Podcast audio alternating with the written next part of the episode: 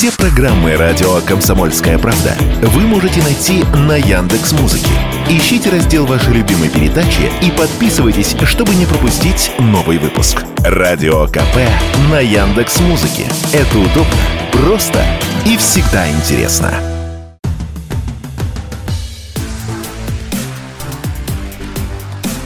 Честное риэлторское.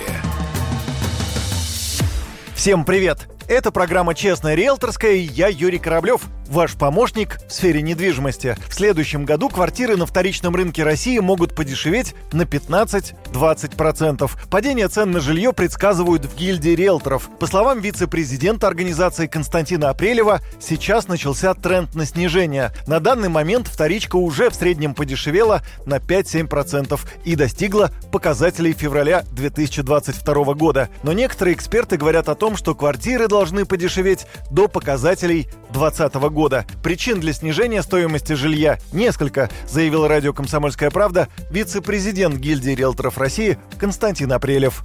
Стоимость ипотеки на вторичном рынке на сегодняшний момент она по-прежнему высокая, она не снижается, несмотря на то, что были шаги, связанные с коррекцией ключевой ставки Центробанка. Второй фактор, влияющий на это, на рынок, да, это то, что, к сожалению, платежеспособный спрос населения продолжает снижаться, и связано это со снижением уровня доходов населения. В-третьих, на самом деле, цены до этого достаточно существенно выросли в течение, скажем так, последних двух с половиной лет. И это привело к тому, что покупка недвижимости даже с ипотекой стала недоступна. А еще при этом и ставки по ипотеке выросли. Большая часть аналитиков считает, что цены будут корректироваться, продолжать будут корректироваться до осени следующего года. В общем-то, я точно такой же позиции склоняюсь. Коррекция это примерно на 1% в месяц.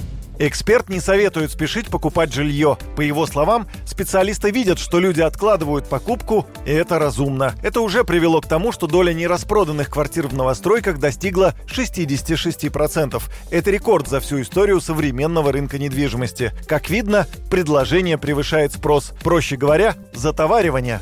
А что будет, если власти не продлят программу льготной ипотеки? С вами был Юрий Кораблев. До встречи в эфире. Честное риэлторское.